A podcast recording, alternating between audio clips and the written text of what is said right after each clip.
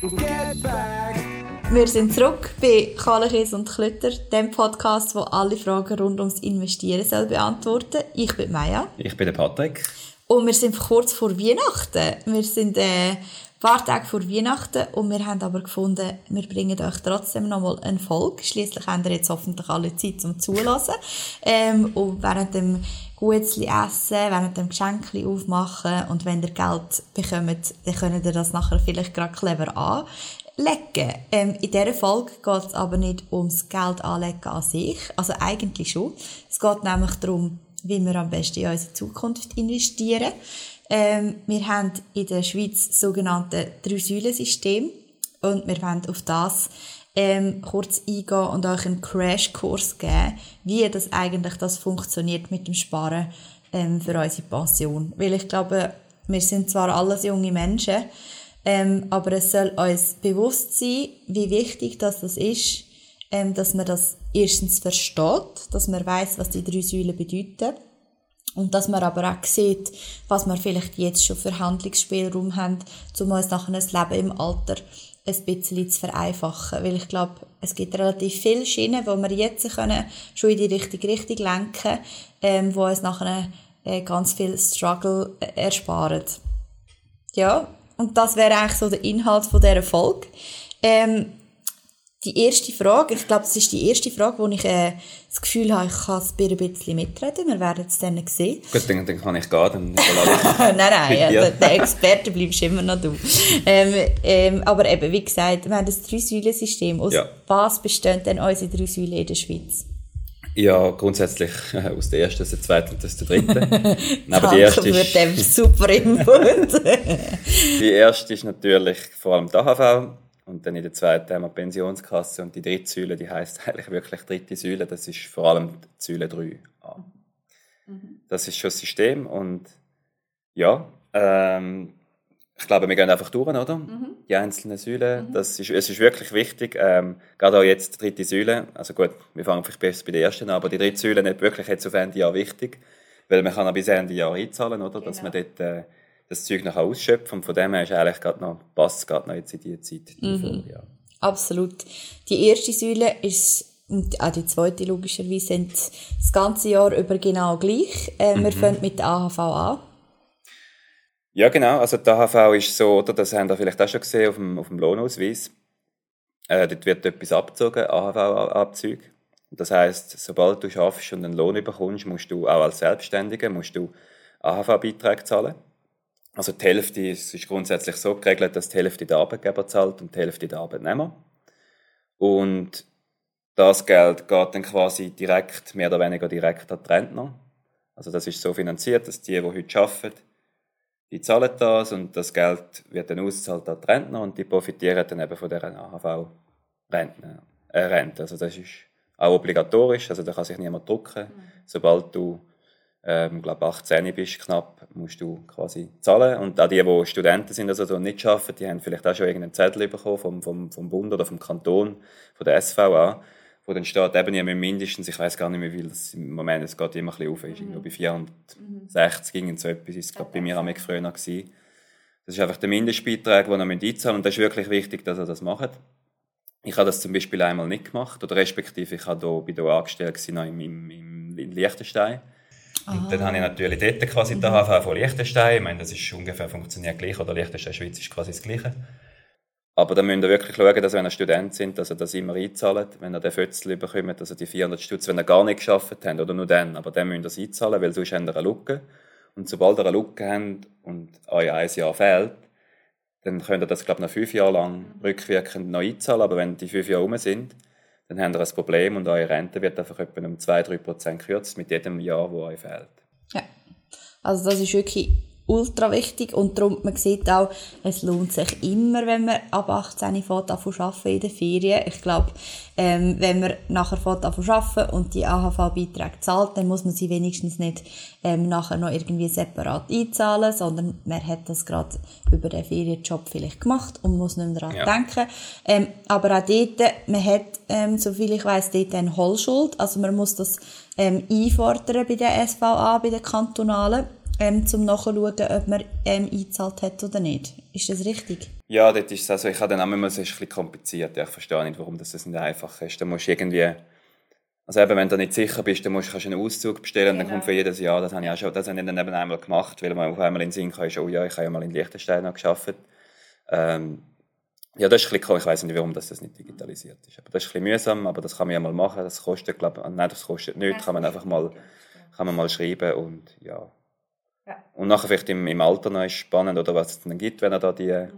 Beiträge äh, einzahlt, denn das kommt darauf an, wie viel das er verdient hat. Also wenn er genug verdient hat, dann gibt es Maximalrente.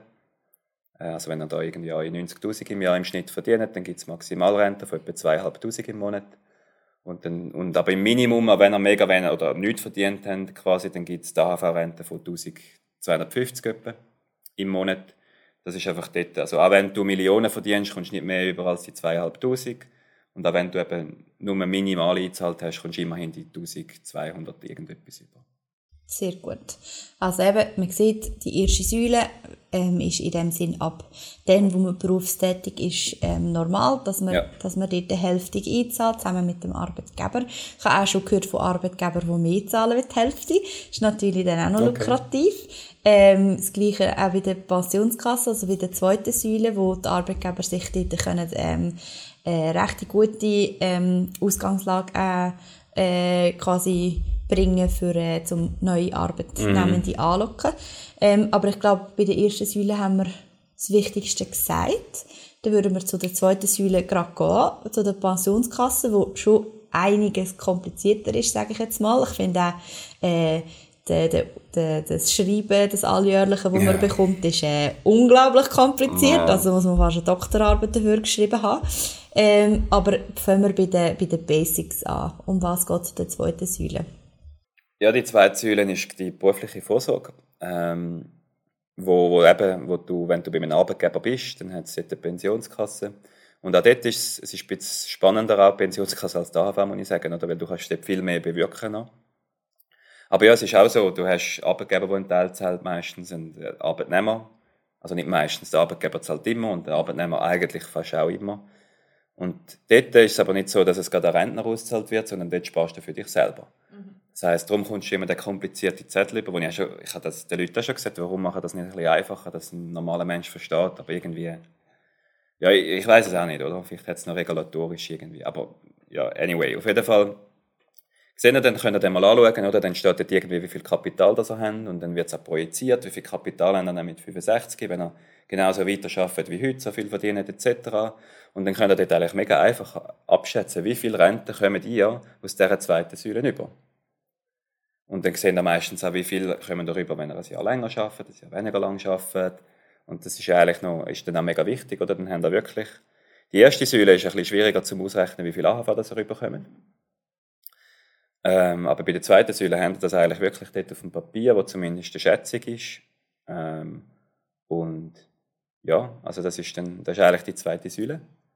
Und vielleicht, ich glaube, am meisten was die meisten nicht machen, ist wirklich auf das, was du vorher angesprochen hast, auf die zwei Säulen schauen. Also ich weiß nicht, ob du, wo du deinen Arbeitgeber ausgewählt hast, ob du auf die zwei Säulen hast du etwas also ich habe ähm, nachgefragt, weil okay. es mich einfach Wunder genommen hat und ich habe ähm, wirklich das Privileg gehabt, bei meinem äh, letzten Arbeitgeber habe ich, weil ich quasi die einzige Angestellte war, habe ich selber dürfen meine ähm, zweite Säule auswählen. Mm. Also ich konnte, das, ich habe ja auch nicht gewusst, wie das funktioniert, aber mm ich durfte wie Offerte anfragen, okay. ähm, habe das bei drei ähm, Pensionskassen angefragt und habe nachher selber entscheiden, wo ich mich lassen Das ist eigentlich wie eine Versicherung, wo ich mich ja, okay. versichern lassen ähm, Und ich habe das äh, mega spannend gefunden, zumal ich dort auch irgendwie, weiß gar nicht, wie alt ich effektiv war, irgendwie zwei, drei, nein, vier, 25 so. Ähm, und da, da sieht man schon Unterschied. Also man sieht schon, ähm, was dann nachher die Pensionskassen ähm, für Möglichkeiten geben, ähm, was für Prozentsätze das wieder geben und so, äh, habe ich sehr spannend gefunden. Und jetzt, beim jetzigen, muss ich sagen, wir haben eigentlich eine sehr gute Lösung. Ähm, also wir sind auch nicht, ähm, äh, ich sage jetzt mal, ich, ich, ich, es ist über dem Standard. Ähm, aber ich finde, als Arbeitgeber soll man das unbedingt nachfragen, in den ersten Gesprächen. Also ich finde ähm, schon nur, dass man einem, Arbeit, ähm, einem, Arbeit, einem Arbeitgeber sagt ähm, oder aufzeigt, dass einem das interessiert, Ja. ähm, ist wichtig, weil ähm, ja, ich glaube, wenn man nicht nachfragt, dann kann man ja nur verlieren und wenn man nachfragt, hat man wenigstens gezeigt, dass einem das etwas wert ist. Vielleicht müssen wir dort noch schnell einhaken quasi mit, äh, mit dem Standard, den du jetzt sagst. Oder es gibt, vom Gesetz aus ist es so, dass, der, dass es ein Minimum gibt. Ja. Also es gibt wie die Abzüge, die Lohnabzüge, gibt's der, der Gesetzgeber, also der, der, der die Schweiz, der Bund, der gibt das Minimum vor. Und jetzt äh, hast du aber mittlerweile eben mega viel, also fast alle mittlerweile, Pensionskassen, die über das Minimum sind. Vielleicht müssen wir dort noch zwei komplizierte Begriffe kurz erklären. Oder wir haben, haben wahrscheinlich die meisten schon gehört, Ko Koordinationsabzug. Das ist mega kompliziert, aber grundsätzlich ist es einfach, verdienen dir etwas, vielleicht 60'000, und jetzt werden aber nicht die ganzen 60'000 ver ver äh, versichert, sondern nur die 60'000 minus der sogenannte Koordinationsabzug. Und das hat man mal irgendwann eingeführt wegen der AHV und so, ist jetzt müssen wir jetzt nicht erklären, aber grundsätzlich haben dann nur die Differenz, die versichert wird. Also wenn jetzt der, wenn wir jetzt, der Koordinationsabzug ist irgendwo bei 24, knapp 25'000 Franken, glaub's. Und dann müsst ihr jetzt quasi abziehen. Also wenn ihr 60'000 verdient, dann müsst ihr quasi die 25'000 Stutz abziehen. Das heisst, es werden nur 35'000 versichert. Also nur auf diesen 35'000 werden dann die Lohnprozent abgezogen. Und dort gibt's Pensionskassen, die sagen, ja, der Koordinationsabzug ist dumm, wir den ganzen Lohn absichern. Und das hilft euch dann unglaublich viel, dass, wenn ihr das mal ausrechnet, das ist massiv. Ich kann nachher ein Beispiel bringen. Und das andere, was dann kommt, immer wieder vorkommt, ist der Umwandlungssatz. Der ist dann mehr bei der Rente, ähm, wie sagt man, wichtig. Der Umwandlungssatz, ich weiß nicht, wieso, das so heißt, wir könnten ja irgendwann mal ein bisschen einfacher, irgendeinen einfacheren Namen sagen. Aber der Umwandlungssatz sagt eigentlich nur aus, wie viel Renten ihr überkommt. Also ihr habt am Schluss, wenn ihr 65 sind, dann habt ihr ein Kapital angespart. Wir nehmen jetzt einfach eine Million, weil das ist ein einfacher zum Rechnen. Nehmen wir mal eine Million und jetzt haben wir den Umwandlungssatz von, sagen wir, 6%. Das heisst, ihr müsst jetzt einfach die Million mal die 6% rechnen, das gibt dann 60'000 und das ist die neue jährliche Rente. Also das ist, das ist eigentlich nur der Umwandlungssatz, das ist einfach der Prozentsatz, den ihr müsst multiplizieren mit eurem Kapital. Und jetzt aber vielleicht wieder zurück zum Arbeitgeber, oder? Da gibt es eben die einen, die den Koordinationsabzug tiefer setzen. Viele machen es auch mit dem Pensum, das könnt ihr auch mal schauen.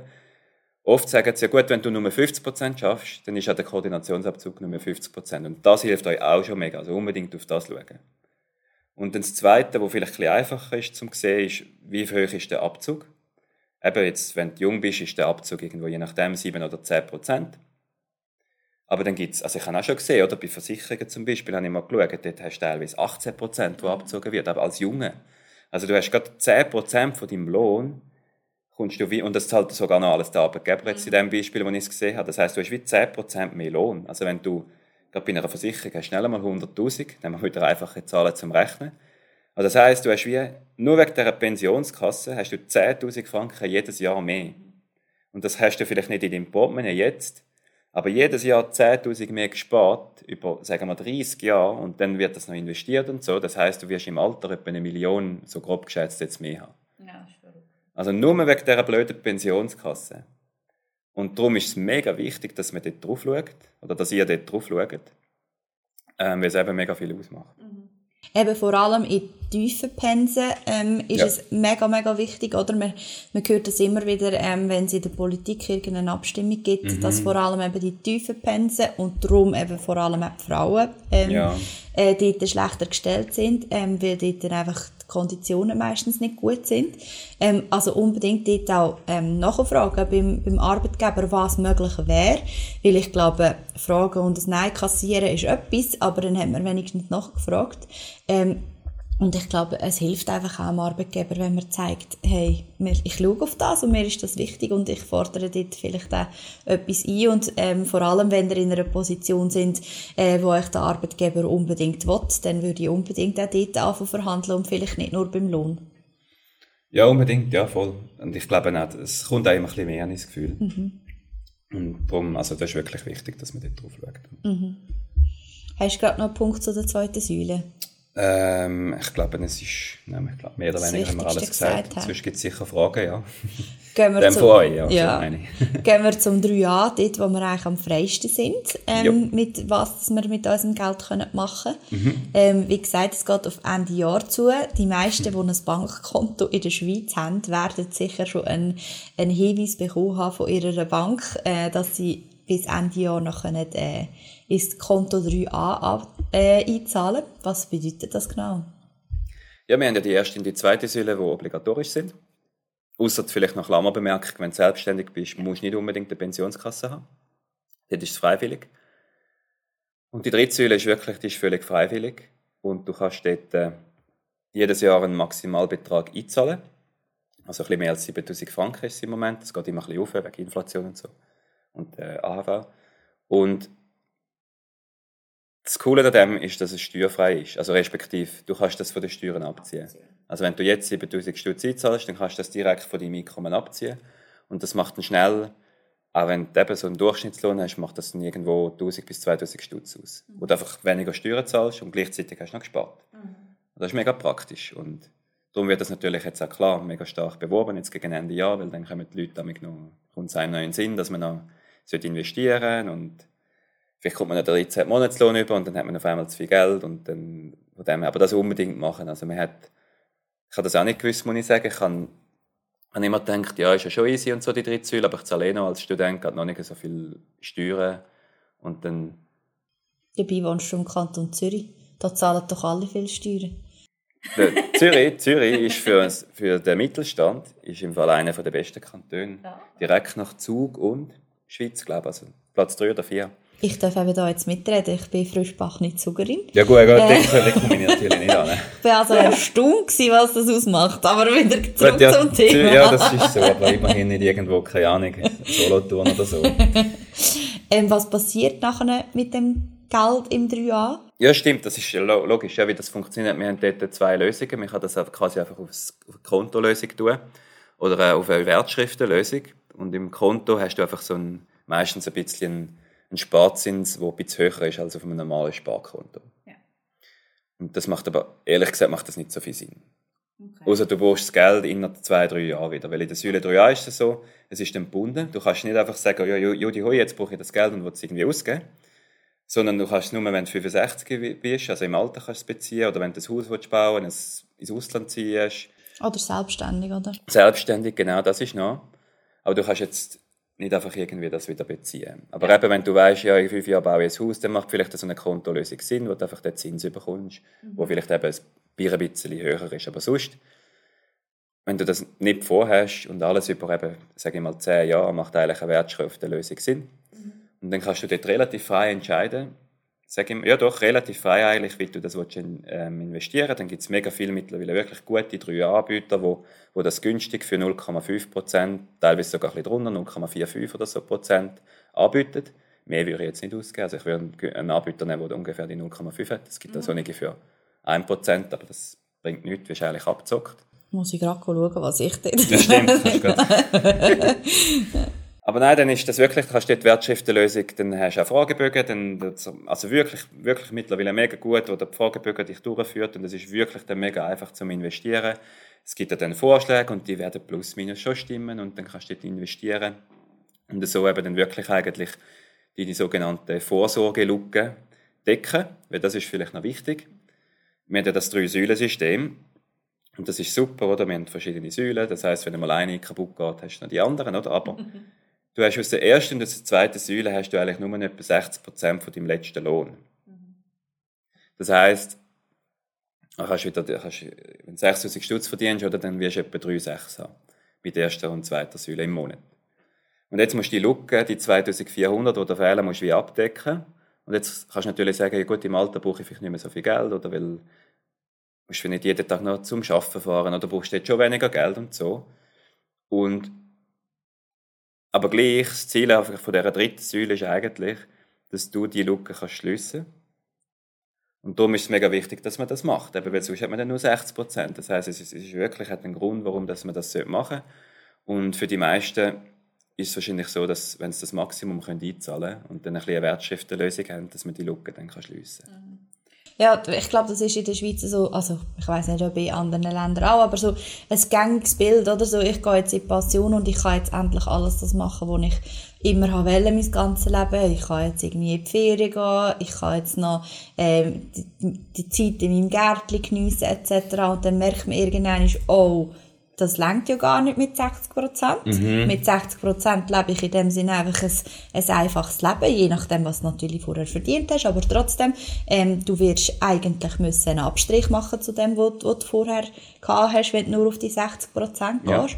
Ähm, und darum glaube ich, das ist ähm, ein guter Gedanke, zum schon früh haben, hey, die, ich sage jetzt mal, die ähm, staatlich obligatorische Lösung, die garantiert dir wirklich das Minimum. Ja, voll, die ja, voll. garantiert ja, dir nicht mehr. Ja. Und das ist wirklich, ähm, ich glaube, äh, ist ein guter Gedanke, zum vielleicht schon haben, wenn man in der sag jetzt mal, äh, ein 2 oder ein 3 vor dem Alter hat, wie wenn man nachher ein 5 vor dem Alter hat und plötzlich merkt, oh nein, wie komme ich jetzt noch irgendwie die 60 Prozent äh, auf 100 über. Das ist ein mega Problem, wo eben die meisten denken dann erst mit 55, oder? Dann gehen sie da ähm, quasi zum Vermögenszentrum machen dann die meisten. Oder das ist, ist, ist sagen wir eine Beratungsfirma oder quasi, wo das dann macht, oder? Aber eben, das ist ein mega Problem, weil dann kannst du nichts mehr machen. Und dann hast du vielleicht noch 10 Jahre, wo du musst arbeiten aber in 10 Jahren kannst du die Lücke fast nicht mehr schliessen, oder? Um jetzt nur die Lücke von, von die 2400 können decken, brauchst du irgendwo ein, ein Vermögen, glaube von 500 oder 600'000, wenn du es umrechnest, oder? Und dann kannst du in zehn Jahren kannst du nicht mehr fünf, eine halbe Million ansparen, oder? Dann musst du früher anfangen. Aber wenn du eben früher anfängst, dann ist eine halbe Million, sage ich jetzt einmal, wenn du mindestens einen Durchschnittslohn hast, das ist möglich, oder? Mhm. Immer wieder gut zum Lehren. Ähm, wir haben, nachdem wir schon eine sehr kaltvolle ähm, Folge jetzt hatten, noch eine ziemlich ähm, komplizierte Zuschauerfrage. Oder, also ich finde, sie ist kompliziert. Vielleicht sagst du, ja, es ist ganz einfach, aber ich habe sie etwa dreimal müssen lesen, um sie richtig wiederzugeben. Und zwar ist die Frage, äh, bei Aktien redet man von einem inneren Wert, respektive von Über- oder Unterbewertungen. Mhm. Ähm, wie sieht das äh, bei ETFs aus, also bei, bei Fonds? Ähm, ja, es ist so, du hast, also Innerwert ist normalerweise ja, ist ein bisschen komplizierter. Aber wir, wir die Aktie, oder kannst du, kannst du mal so fragen, kannst du, warum hat die Aktie überhaupt einen Wert? Mhm. Die Firma, oder? Und wie das eigentlich gemacht wird, ist, dass die Firma, die Firma, der Wert der Firma heute ist eigentlich einfach jegliche künftige Einnahmen, die sie wird haben, Gewinn, die sie wird haben. Also man schaut dann quasi über die nächsten, normalerweise 20, vielleicht 15, 20 Jahre, schätzt man so, wie viel Gewinn wird sie machen und dann tust du das auf heute abrechnen und dann tust du das zusammenzählen und das ist dann eigentlich der Wert der Firma. Mhm macht irgendwie noch Sinn, oder? Weil du bist Aktionär und du, dir stehen eigentlich die Gewinne zu. Das heißt, du zählst mal zusammen, wie viel Gewinn gibt es und wenn das auf heute, oder das macht eigentlich noch Sinn. Und die Schwierigkeit ist jetzt aber natürlich die Gewinnschätzung, oder? Weil das sind immer Annahmen, die du musst nehmen. Aber klar, jetzt gibt es irgendwo eine Annahme, oder dann gibt es ganz viele Menschen, die die Schätzung machen, und dann hast du irgendwo einen Durchschnitt, und dann sagt man halt dem, das ist ungefähr der Wert, oder? Und dann kannst du das vergleichen mit dem Wert, den sie an der Börse hat. Und dann heisst es dann, ja gut, das ist jetzt wahrscheinlich überbewertet und unterbewertet. Mhm. Und das Problem ist aber eben, du weißt eigentlich nicht, ob sie wirklich unterbewertet ist, weil wenn sie unterbewertet wäre, dann würde sie jeder Mensch kaufen. Das heißt, dann würde der Preis wieder rauf und dann wäre sie nicht mehr unterbewertet. Das ist ein bisschen, es ist ein bisschen, darum, es, es funktioniert eigentlich nicht, oder? Also, aber, also, du kannst jetzt nicht sagen, die ist unterbewertet, darum muss ich sie kaufen, oder? Mhm. Und, und jetzt bei einem ETF ist es natürlich einfach so, dass dort, äh, das ist einfach ein, ein Korb von ganz vielen Unternehmen, oder? Und das heißt, dort kannst du dann natürlich schon auch sagen, kannst sagen, was ist die Summe von all diesen Gewinnen in der Zukunft, dann kannst du das auf heute abrechnen und die Summe von den nächsten 20 Jahren über all die 1000 Firmen das zusammenzählen und dann kannst du ausrechnen, wie viel sollte jetzt der Aktienindex oder eben der ETF dann an Wert haben. Und da gibt es spannende Dinge, gibt es einen Nobelpreis und so vom, vom Robert Schiller, kann man mal kann man googlen und wahrscheinlich findet man dann gerade die Grafik, wo ich, wo ich darüber rede. Aber der hat das einmal angeschaut, hat das mal versucht, zu herauszufinden, wie, wie gut ist eigentlich der Aktienmarkt. Und dann hat er auch die Dividenden, also eben die Gewinnkurve gemacht und das seit 1900 irgendwas, 1900 oder so, glaube ich, oder 1896 hat er das bis heute aufgezeichnet. Dann hast du eine schöne Kurve, wie viel das eben der innere Wert ist eigentlich von dem Aktienmarkt von den USA. Und dann hat er geschaut, wie sein Börsenkurs war und dann haben wir wirklich gesehen, eigentlich, dass man hat eine relativ schöne, schöne Linie von diesen Gewinnen, also ist relativ schwankt nicht so stark. Und dann hast du aber den Aktienmarkt, der recht stark mhm. auf und ab, auf und ab, auf und ab geht. Und wenn du zurückschaust in den Rückspiegel, eigentlich kannst du dann sagen, gut, dort ist es mal überbewertet gewesen, dort ist es unterbewertet gewesen, aber das Problem ist, dass wenn du in dieser Zeit gelebt hast, also im Jahr 1960 vielleicht, dann hast du nicht gewusst, dass jetzt Aktien überbewertet sind. Also im Nachhinein kannst du das zwar sagen, aber heute, jetzt können wir das nicht sagen. Okay, gut. Also dann äh, muss man dort gar nicht zu viel rechnen eigentlich. Weil Nein, in Kristall schauen können, Kristallkugeln schauen können wir ja eh nicht. Genau, das ist dann wieder die Selbstüberschätzung, die wir auch schon mal angetönt haben. Dann haben die Leute das Gefühl, oh ja, das ist jetzt unterbewertet, dann haben sie vielleicht noch irgendwo einen gesehen bei einer Bank oder irgendjemand, der sagt, ja, das ist wirklich unterbewertet. Und, aber wenn du die Forschung anschaust, es funktioniert einfach nicht. Ja, gut. Dann äh, entlassen wir euch Zuhörer jetzt eigentlich in die Weihnachtszeit. Genau, Oder ja. vielleicht sind ihr schon zwischen ähm, Weihnachten und Neujahr am Zulassen. Kann natürlich auch sein. Wir melden euch, uns in der, im kommenden Jahr wieder zurück mit äh, spannenden, hoffentlich Inhalt und wünschen euch ganz eine gute Weihnachtszeit. Jupp, schöne Weihnacht und einen guten Rutsch. Ade zusammen.